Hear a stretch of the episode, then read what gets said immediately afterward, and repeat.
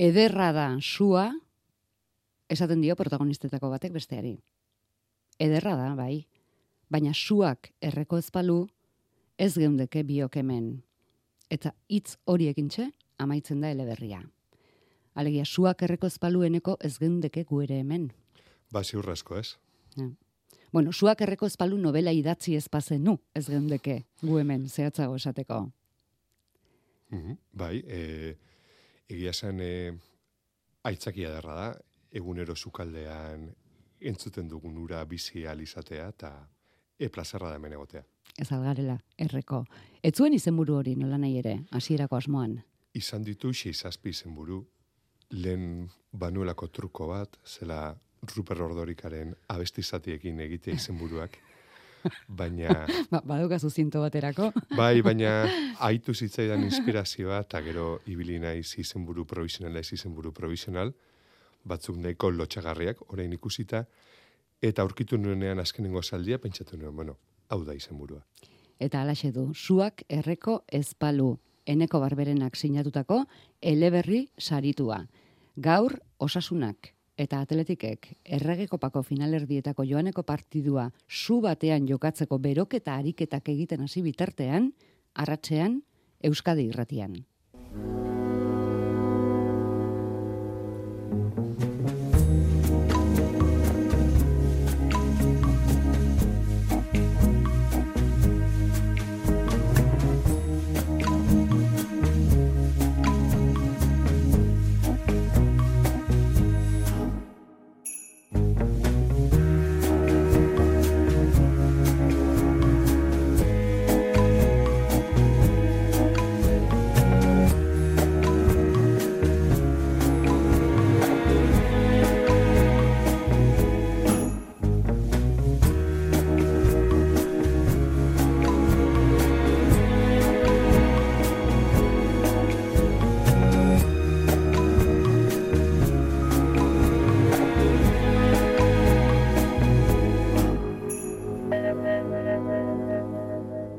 Eneko barberena ongi etorri.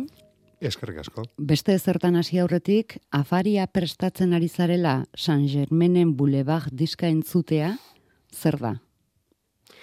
Ba, plazerra handi bat, eta entzun dudan soinu bandetako bat, liburu edazten ari nintzen bitartean, hil konsiderete taldearekin batera, eta beti eramaten hau horrelako trantze lasai batera, eta badiruri kipula mostea horrela ariketa goxoagoa dela.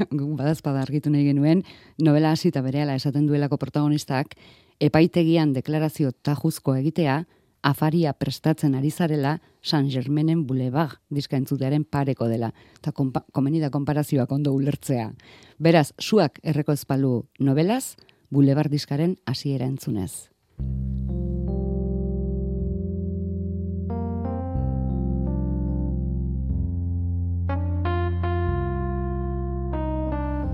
Bi mila eta emeretziko uztail beroa.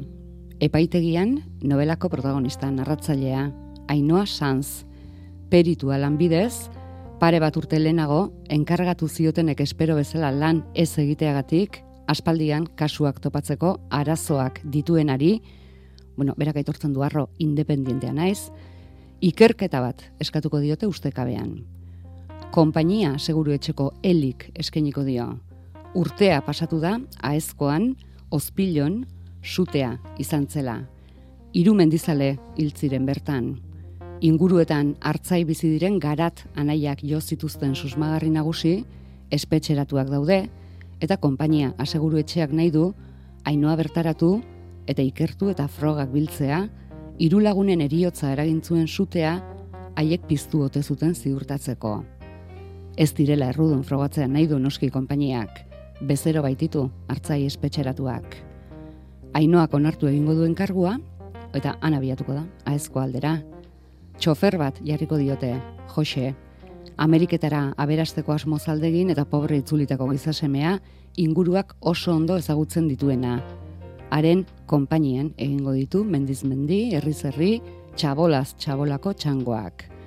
Bada beste konpainia bat ere novelan, hau telefonikoa da, ainoari lata ematen diona, bizitza errealean beste edonori bezala, eskaintza desberdinekin. Kontua da, hainoak erantzun egiten dituela deiok, beti saltzaile berak deitzen dio, eta harreman berezia landuko du adarraioz konpainia horretako komertzialarekin. Eta garrantzitsua da nobelaren garapenean, horregatik aipamena. Ez garrantzitsuena. Garrantzitsuena gertakizune ikertzeko urratsez gain, Josek lagunduta egingo duen bidaia da. Mapa bat, enekok hitzez eraikia, sutea izandako tokietako eta inguruetakoa, tartean moraten eraiki nahi duten meategikoa. Ainoa santzek gertakizunen kontakizunean bere izaera, pentsakera eta jarrera agerian uzten baditu ere, ona hemen, konpainia aseguru etxeko elik lanen kargu egiten dion egunean, ainoari berari ze esaten dion, aseguru etxeko artxiboan irakurrita. Dio, arriskutsua zarela, baina emaitza onak lortzen dituena, odolberoa, peritu ona, baina ez zukuste duzun bezainona. Egoskorra, obsesiboa, sinesten duzun horregatik dena pikutara bidaltzeko pres dagoen horietakoa. Horrez gain, zure buruari min egiteko joera duzu. Ah, eta hau nire uztakoa da, erantziko dio helik, ez duzu jazteko orduan bat ere gustu honik. Zer gehiago erantziko zenuke zukeneko? Nolakoa da inoa zuretzat? Bainoari bizimodu hobea opadin opa diot, baina egia zen ez du ondo aukeratzen, bentsa bere lan ibilbidea eta horrek eramaten du askotan bizimodu penuria asko batera, baina fondoan nik uste dut badakiela ordezkatzen duena ez dela konpainia, baizik eta bera justizia ordezkatzen du. Eta justizia egin nahi horrek batzutan eramaten du hartzen dituen erabakiak hartzera. Hmm. Zu, zer modu sentitu zara arena hotxean? zer modu sentitu zara haren ahotsa idatziz, izanez? Ba, kosta zait, topatzea bere ahotsa, hainbat ainoa egon dira, idazketa prozesuan, nolabait hartu arte neurria zein den bilatzen duen hori ez. Ze aldatetik zabeloto da txiki bada, eta hori nenuen apur bat esplotatu, eta hori agian bada nitaz duen rasgo txiki bat, baina gero behin ja aurkituta nolakoa zen, ben ja elkarrezagututa, orduan ja harinago junde idazketa, eta nik uste igarri dela ja. Eta gozatu duzu, zen mila etortzen zaion guztia esaten du, bar, ia guztia. Bai, hori da bera katxetako bat agian, eta horregatik da nik uste maitagarria ere. Ze ez da isiltzen isildu behar denean, eta berezeki badu gatazka bat autoritate figura gehienekin. Eta liburuan topo egiten duen autoritatea ordezkatzen duen enpresa gizon, polizia eta abarrekin, gehienekin gaizkien ematen da, eta horrek uste du sortzen duela empatia moduko bat, ez. Hmm. Kilometro batzuk egingo ditu novelan, mendian gora eta mendian behera, bueno, parajea, iaia, gertakizunak bezain garrantzitsua izateraino. Bai, aldatetik, e, parajea eragiten ziren paradoxa bat, ez? Aldatetik oso ondo ezagutzen dut, bestak beste badugulako etxola bat, e, deskerbatzen den eremu hortan, osabaren etxola, eta askotan ibili naiz, umetatikan. Eta bestalde, paradoja da, mendian galdu naizen leku bakarra, ura izan dela. Bene, belainoa sartu, literalki, belainoa sartu, eta oso gaizki pasan nuen, erreka batera llegatu, eta errekan bustita, hankak e, plisti plasta, irten nintzen arte, Torduan ja bestera batera begiratzen nion, parajera izaten nuen, bueno, agian ez da nik uste nuen bezain ezaguna, eta baditu nik uste baino soko eskutu gehiago. Eta horregatik, eta gero banuelako nolabait e, kontatu nahi bat, e, etxean entzundako historiak eta bizizandako gauza batzuk kontatu nahi bat, Eta era berean jabe nintzen hori xamarrak ni baina asko sobeto egina duela etxera bidean lan ederrortan, Eta orduan, bueno, ba, juneiz, zirriborro, zirriborro, aplakatzen nire kontatu nahi hori eta gehiago historian pixua gartzen. Mm, toponimia oso zehatza, bueno, pentsatzen dugu toponimia oso zehatza dela. Ez jakintasunetik, ematen du oso toponimia zehatza erabiltzen duzula. Bai, e, lu arte inkluso mapetan kontrasenak aurkitzera eta etxean galdetu behar izatera, bueno, baina oieskia benetan hemen ze alde da, nundi jotzen du guzkiak. Sorionez, badugu osabartzeina, buruz oso ondo dagoena adinez nagusi zen arren, eta berak egin dizkit e, aklarazio guzti horiek, eta nola bait zentzu hortan lasaiago naiz, e, bueno, e, banuen iturri oso sofia garri bat etxean bertan. Osabari eta beste bati e, eskaintza egin diozu, bueno, beste zenbait lagunen artean. Bai, e, aurra nintzela, izen nintzelako lekuko beraiei esker bizimodu mota baten amaieraz, ez? Gero txale obretek bere liburuan kontatzen duen lur gabeko hartzainen bizimoduaz, ez? Eta ikusi nituen nola bizi ziren, nola egiten zuten gazta, aitak beraien gana eramaten nituen, eta bizipen horiek oso oso sakon errotu zitzaizkidan, eta uste dut hori kontatu naia dela liburu honen sakoneko beste arrazoetako bat. Bai. Eskaintza ipatu dugunez, Jon Alonso ere ipatzen duzu? Bai. Eta Jona, Edorta Jimenez ere bai. Bai. Jon Alonso, eh, arrasaten bintzat, nere, eta nere belaunaldian, ez da egon, o, nibintzat ez dut aurkitu literatura giro handirik, naiz eta herrian oso sorte garen e, biblioteka eder eder badugulako. Eta banen bilela horrea idatzen nuen ez nahiko galduta, Jon Alonso ikastaro bat eskin izigun, udala kantolatuta, eta niretzako izan zen abia puntu eder bat. Eta gero edortaren izan zen itzen uberan aldizkariako elkarrezketatzera joan nintzen, bere txera, eta banen bilen hor galdu xamar, nire zirriborroan, eta horrela izan zen literalki, edortak txanagorretxo inipuña kontatu zidan, novela beltzaren klabean, eta horrek eman zidan pista bat joseren pertsonaia sortzeko, eta nola bait, e, ainoa orekatzeko, eta trama asko zer ere eramangarrego izateko. Izan ere, novela beltzetan normalean detektibeak dira beraien ingurunea oso ondo ezagutzen duten pertsonak, ez? Eta ezagutzen dituzte gainera jauregiak eta antro lugubrenak ere.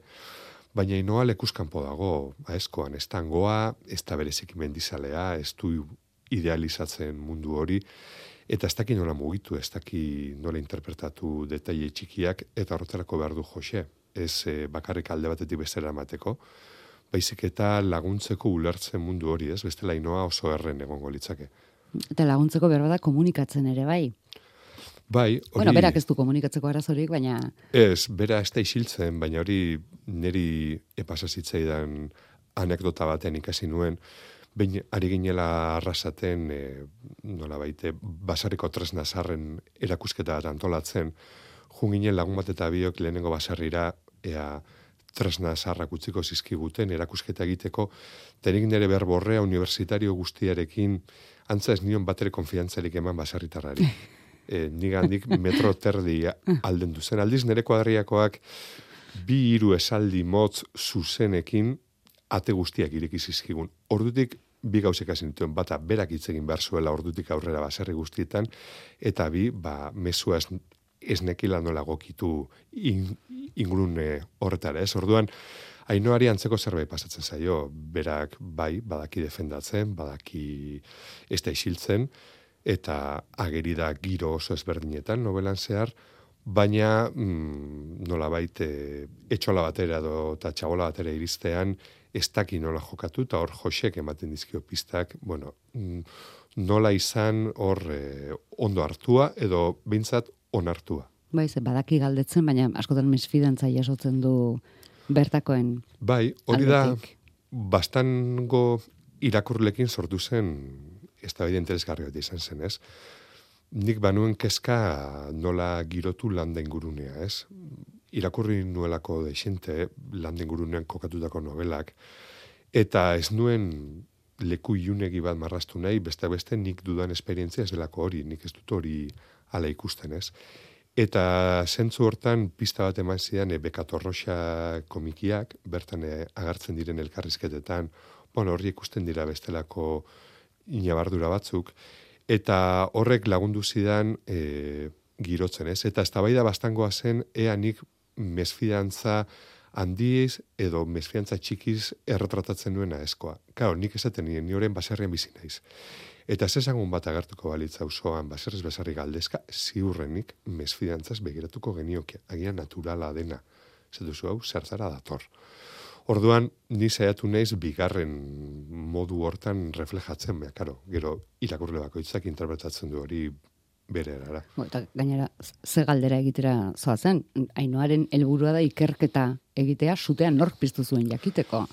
Bai, eta pistea agian e, piztu nahi ez diren txingarrak, ez? E, ez da gai goxoa, mendiko zutena, mm, justo beka irabazi eta hilabetera gertatu zen larrungo zute larria, eta aukera hon bat izan zen astartzeko zer reakzio piztu zituen, ez?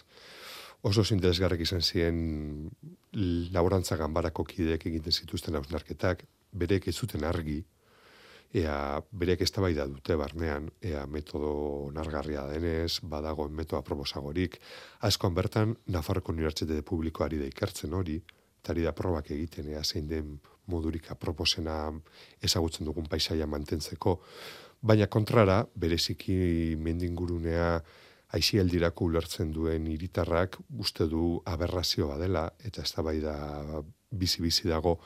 Eta, klaro, mm, jakina hori hor hor dagoela, eta gainera novelan tragedia bat gertatzen dela, basta goxoa horri buruz galdetzen ibiltzea. Ez horrean nik uste dut, hainua jasotzen dituen erantzun gehienak naturalak eta humanoak direla. Mhm, egoera normalen izango ditzateke, ala erantzutea. Bueno, gertakizuna da, novelako alegia eta ikertu beharrekoa, orain urte bete sute batean hiru mendizale hiltzirela, bueno, ustez hiru hiltzirela. Hori hau txikiarekin esan berko da. Mm bai. E, hiru mendizale ikusi batera mendizaletasunak elkartuta mendibueltak egiten zituztenak, lanbide eta bizimodu desberdinekoak. Haietako baten berri ematen du batez ere eleberriak ezagunena bera delako, beran medioetan ateratzen da, eta bedoseko tertulietan parte hartzen du koldo ibargutxi du izena. Hori da.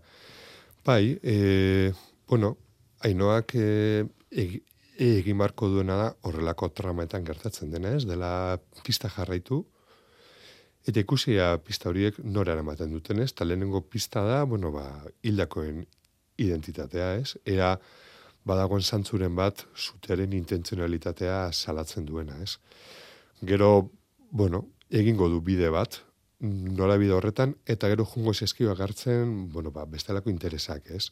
Ze askotan, batzutan ulertzen dugun mendia, bueno, ba, es, esan dute, ez, eixel esparru bezala, me etzaigo azten baita interes ekonomikoak eta bestelakoak ere gertatzen direla mendian, ez? Batzuk begi hobez ikusten ditugunak, adibidez hartzen zato eta beltzen za tradizionala, baina beste batzuk izan litezke agresiboagoak direnak medioarekin, baina orain bertan Euskal Herriko herri askotan pilpilan dauden eztabaida dira, ez?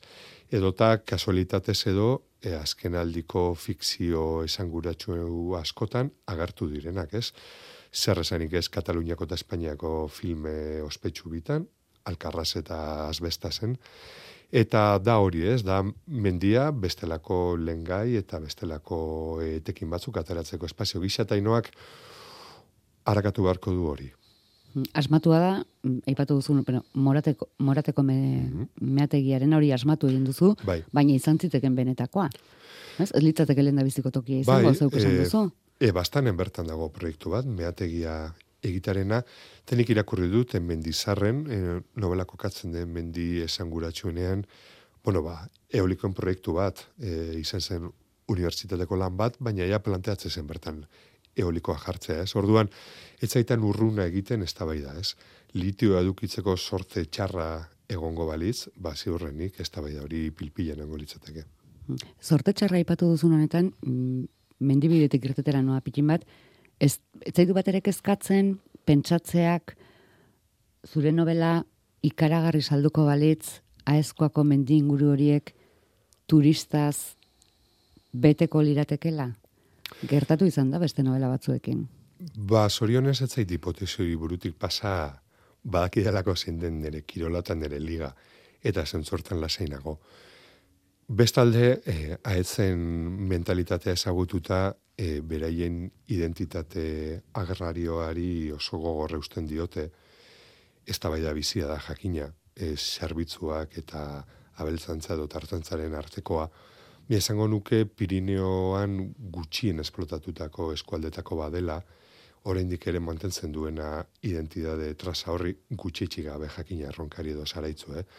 Baina, e, izango litzateke disgusto bat, baina probabilitatea hain zen txikia gertatzekoa lasai. E, Arriskatu zara. Bai, bai, bai. Mm e, agertzen diren pertsonaiak, pilimata ipatze aldera, hainoak bidean topatuko dituenak dira, adibidez, meategi eremuan ura zaintzeko ardura dutenak. Bai, zinpeko guardak, ez? E, erekin publiko askotan daudenak, obra pribatu askotan daudenak, eta ze gutxi ezagutzen ditugun askotan, ez? Beraiekin dagoen harremana askotan izaten da epa eta epa, irratira bertara sartzeko, bueno, ba, bi hitzet etrukatu ditut, hemengo zinpeko guardarekin, Eta askotan betxatzen du, bueno, bera nolako izango litzateke egoera bestelakoa balitzez. Eta bai, badu, badu bereiekin hartu emana eta badu pike polita bereiekin bai. Mhm. Bere bidez ezagutuko ditugu, Aribeko batzarre burua, Simun Altzai, abokatua, lehen aipatu ditugun izen ez ez, baina hartzai bizimodu egiten duten Tomas, edo Manes eta, eta Nerea, Felisa eta eta Julian hauen etxean hartuko du gustatu. Bai, Feliz eta Julian apatenako jabeak dira, eta hor bai hartut prekauzioa aeskoako amargarren herria sortzekoa, nabala. Bi hipotezi nituenea nunka bitzen zena aeskoan utxetik herri bat, eta nabala aukeratu nuen, bueno, baituelako hainbat bide eta hainbat herri gertu xamar, beste zen abaurre gainako erremendia eta nerezako urrunagoa da. Eta batez ere izan da, e, ez nuelako nahi horbaitzetan adibidez e, kokatu eta bertako etxeekin inongo loturarik egiterik. Arrazeten kaleak bere izen ez aipatuak dira, baina jakina beti da septikoagoa kalea. Eta aldiz etxeak, bueno, badute beste karga bat, badute beste jarraikortasun bat, eta ez nuen nahi horrekin inolako, inolako susmori pizterik pertsonea guztia fikziozkoak dira, eta e, bueno, ba, nabala sortza baita harik eta polita izan da ez. Guardia zibilak ere bai.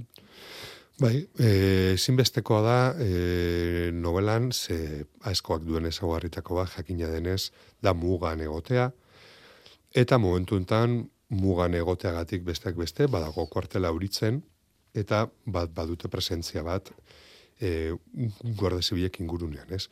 Eta mugak ematen ditu, bueno, ba, muga ingurunetan gertatzen diren aitzakiak novela beltz batean girotzeko, ez? Kontatu aldirenak, trama ez destripatzeko eta ezin direnak kontatu jakina. Baina zoritxarrez, presente badira, bertako faunaren parte dira eta nik ere esertu nahi nituen. Bertako faunan, bada tabernetako giroa ere, handik datorre Tijuana in Blue, esate baterako, No, kurioso da, kantu batzu badatoz, depende deke depende ere, bai? Bai, e, uste dut e, estopak elortzen duela e, inori Hola, bentsat, deniguran jende gutxiri entzun diota itortu izana estopa salak direnak, baina gero estrebillo batzuk denok ditugu muñeraino sartuak, ez? Eta inoa jakinaz da salbu espena.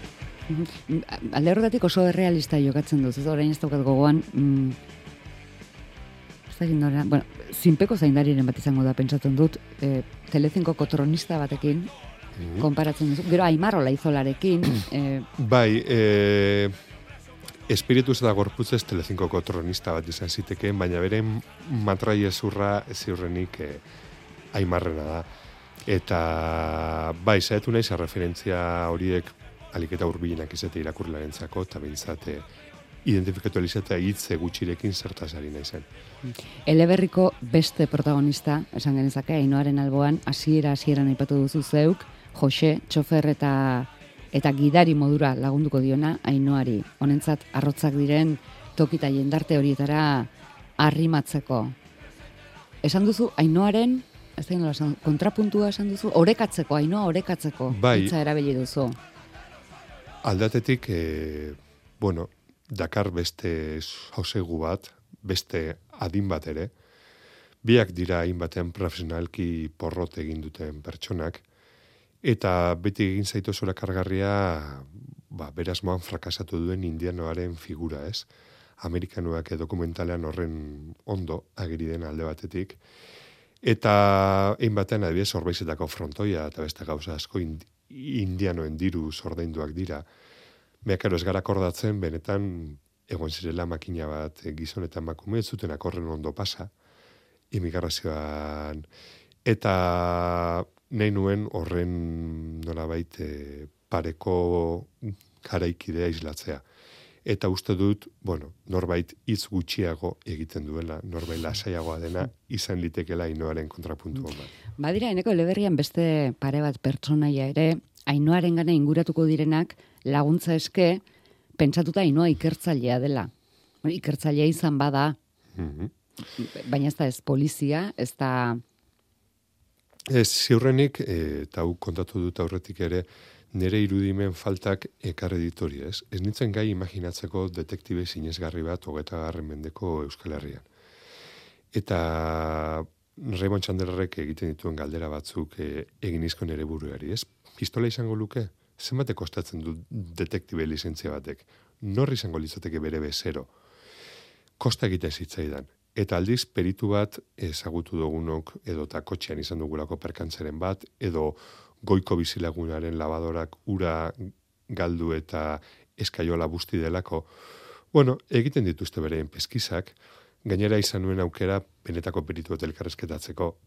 Hortik ondoreztatu nuen ainoa, ez dela agian berak uste duen bezen peritu ona, ze, bueno, peritu bat izan behar da sobrioa, izen barromen da edukatua, izen barromen da azkenan beste batzun etxeetara sartzen da, eta horrek nolabait formatan eta gorputzean eskatzen dio kautela bat, eta inoa terremoto bada, zentzu hortan.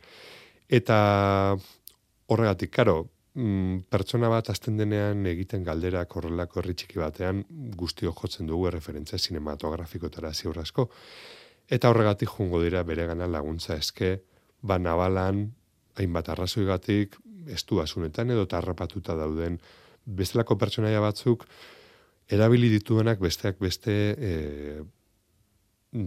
eraiki duen herri horri sakontasun gehiago emateko eta bestelako zertzela batzuk emateko. Ez lehen aipatzen duen e, bekato roxaga horretako nabardura horiek horren ondo agertzen direnakan, bueno, ni ez dut uste horremestere iritsi naizenik, baina bai alegindu naiz horrekin beste tematika batzuk zeharka badere apurtxo bat eipatu, Eta inoa jakina mm, hasieran zaunka egingo die, hori dalako bere hasierako reakzio naturala.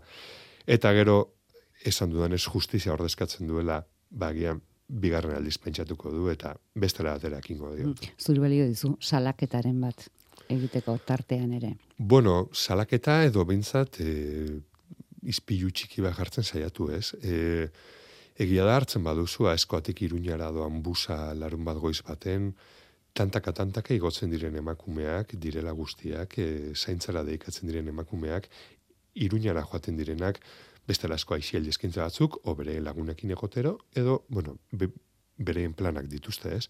Toria realitate bat askotan ez dena aipatzen, eta iruden zitzaidan paragrafo gutxi batzutan bazen ere aipan ezakela ez. Eta gero jakina badira bestelako kontu batzuk agian komikoagoa direnak, direla e, herri guztetan gertatzen trastada txikiak, eta bueno, horri ere eginen nio leku bat. Hmm. Hasi nondik hasi zinen? Gogoan daukazu, lehen da bizi izan zen, tokia? Lehen da bizi izan zen e, tokia eta sutea biak. Sutearena kontatu nahi nuen, ze bueno, duela urte asko gertatu zen antzeko kapitulo bat, ez urrun. Etxean desenteko lurrikara egin zuen, ni artean aurra ez, baina nera behan nintzen, eta oso presente dute etxeko keska hori, bintzat hartzain zirenen keska ez. Eta bere Hain tragiko izan zen? Bai, bai, bai. Eta, eta bizi zuten oso, oso modu pertsonalean eta oso modu gertukoan.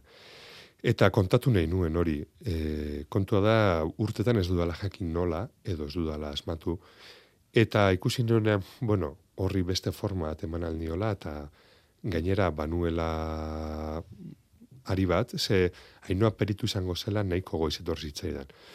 Gero, egon diren amarnaka, ze amarnaka izan dira zirriborro eta variaziotan, gauza asko aldatu dira, gauza kendu, jarri, baina esango nuke konstante horiek o bulkada horiek hasieratik egon direla, eta horri esker iritsi naiz e, uste dut amaierara.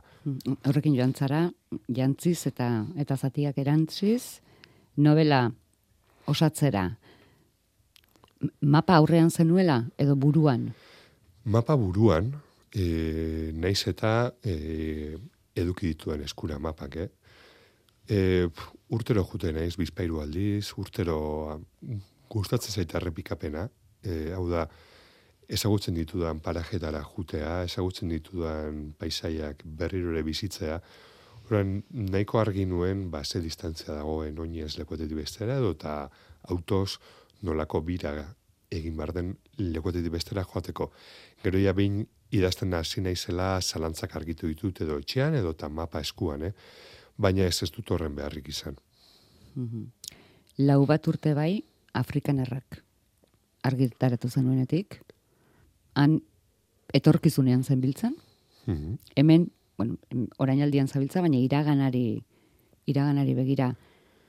Hasiera batean orainaldia izan behar zen, baina e, horren e, horren atzera begiratuta, horren aldakorra eta eroa izan da gure azkenengo behintzat hemengo pertsonon bizimodua, esnekiela, inkluso COVID neurriak nola aplikatuko ziren nere novelako pertsonaiengan.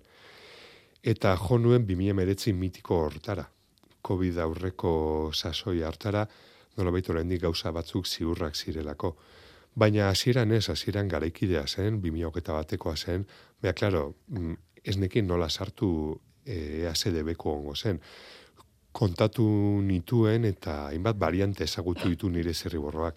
Ezagutu zituen Delta, Omicron, eta zaten uf, arrisko handiegia da, eta em, emango didana gero ez da horren beste, eta gero 2000 emeretzi ura uste dut askoz terreno ziurragoa dela horrelako novela baten oinarri izateko. Haberez, erabaki praktikoa izan da, emeretzira bai, eramatearen. erabaki praktikoa izan da, e, bereziki ez nekielako, zirreborroak aldatzen ziren e, Pedro Simonen prentxaurreko bakoitzaren erritmora, eta hori ez da, hori ez da modua lan egiteko. E, erabaki nuen begira, mm, hartuko ditut bestelako arrisku batzuk, txikiagoak, baina hau behintzat e, nahiago nuke ziurregon.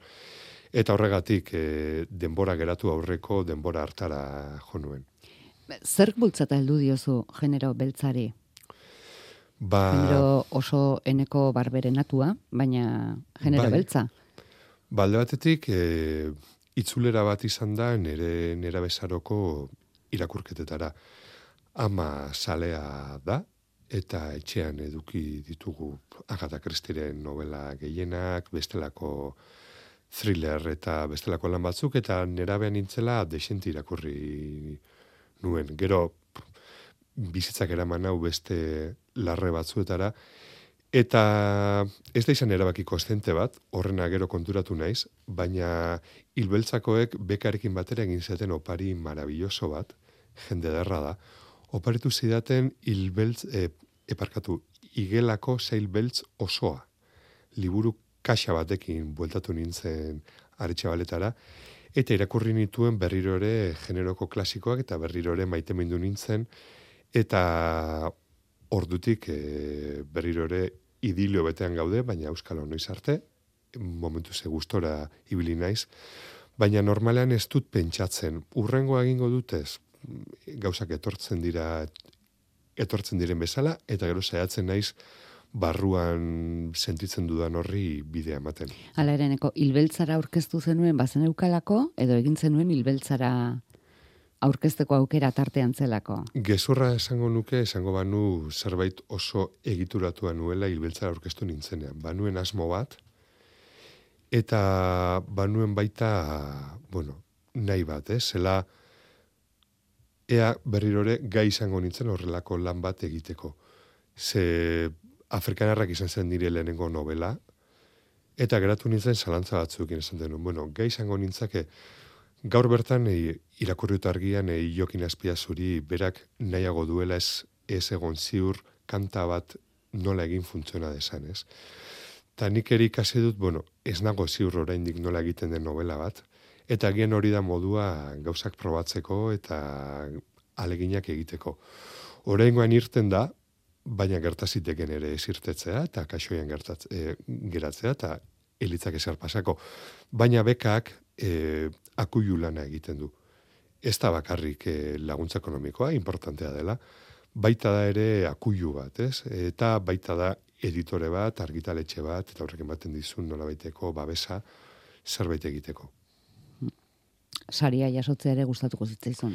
Jakina, badelako egin duzun horrek balio badunaren errekonezimendu bat, ez? Batzuk badute bereen barnean askiki ekonfiantza inorkalakorik esan beharrez izateko, ni zoritxarrez ez nahi zorietakoa, eta batzutan gustatzen zait, beste batzuk esatea, bueno, ba, balio dueneko, badu hornek, e, badu honek e, zerbait, ez? Alegin du beharko zinake.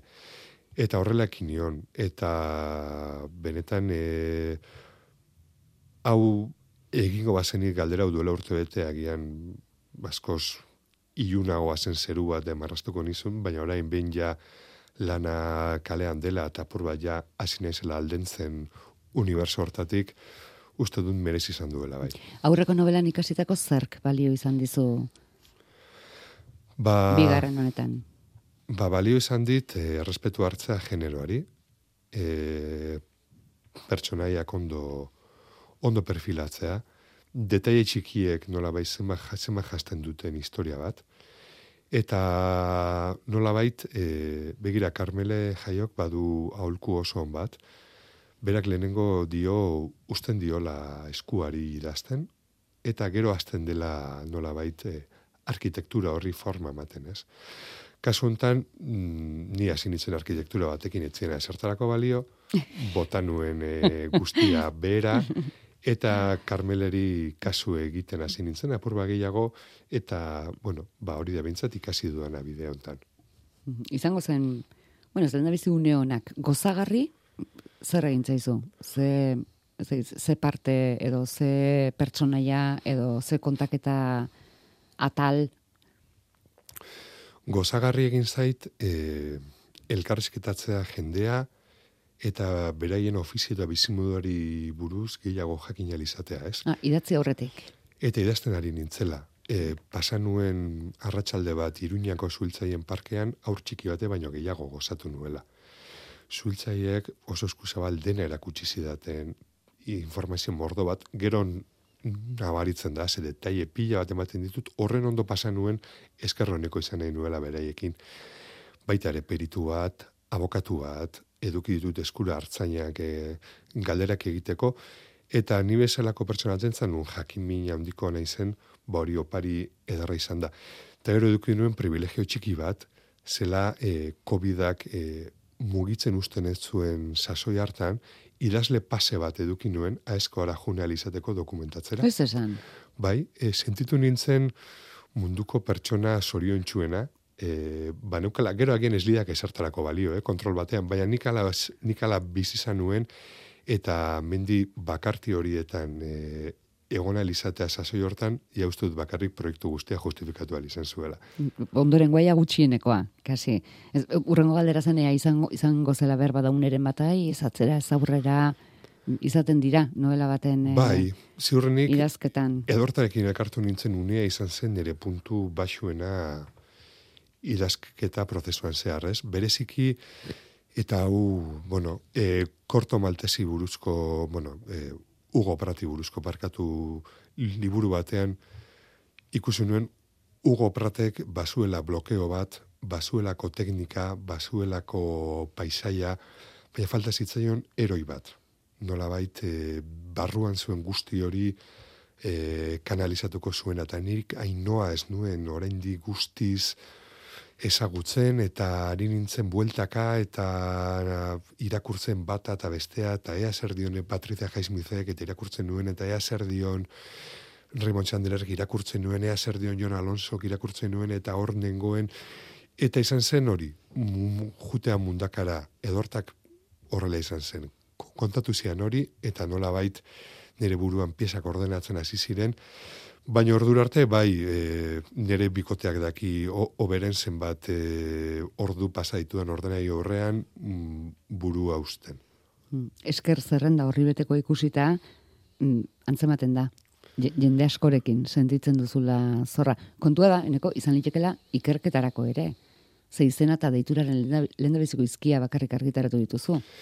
Bai, imaginatzen horrek emango ziolain bati jolasteko ba, norden nor. Aukera.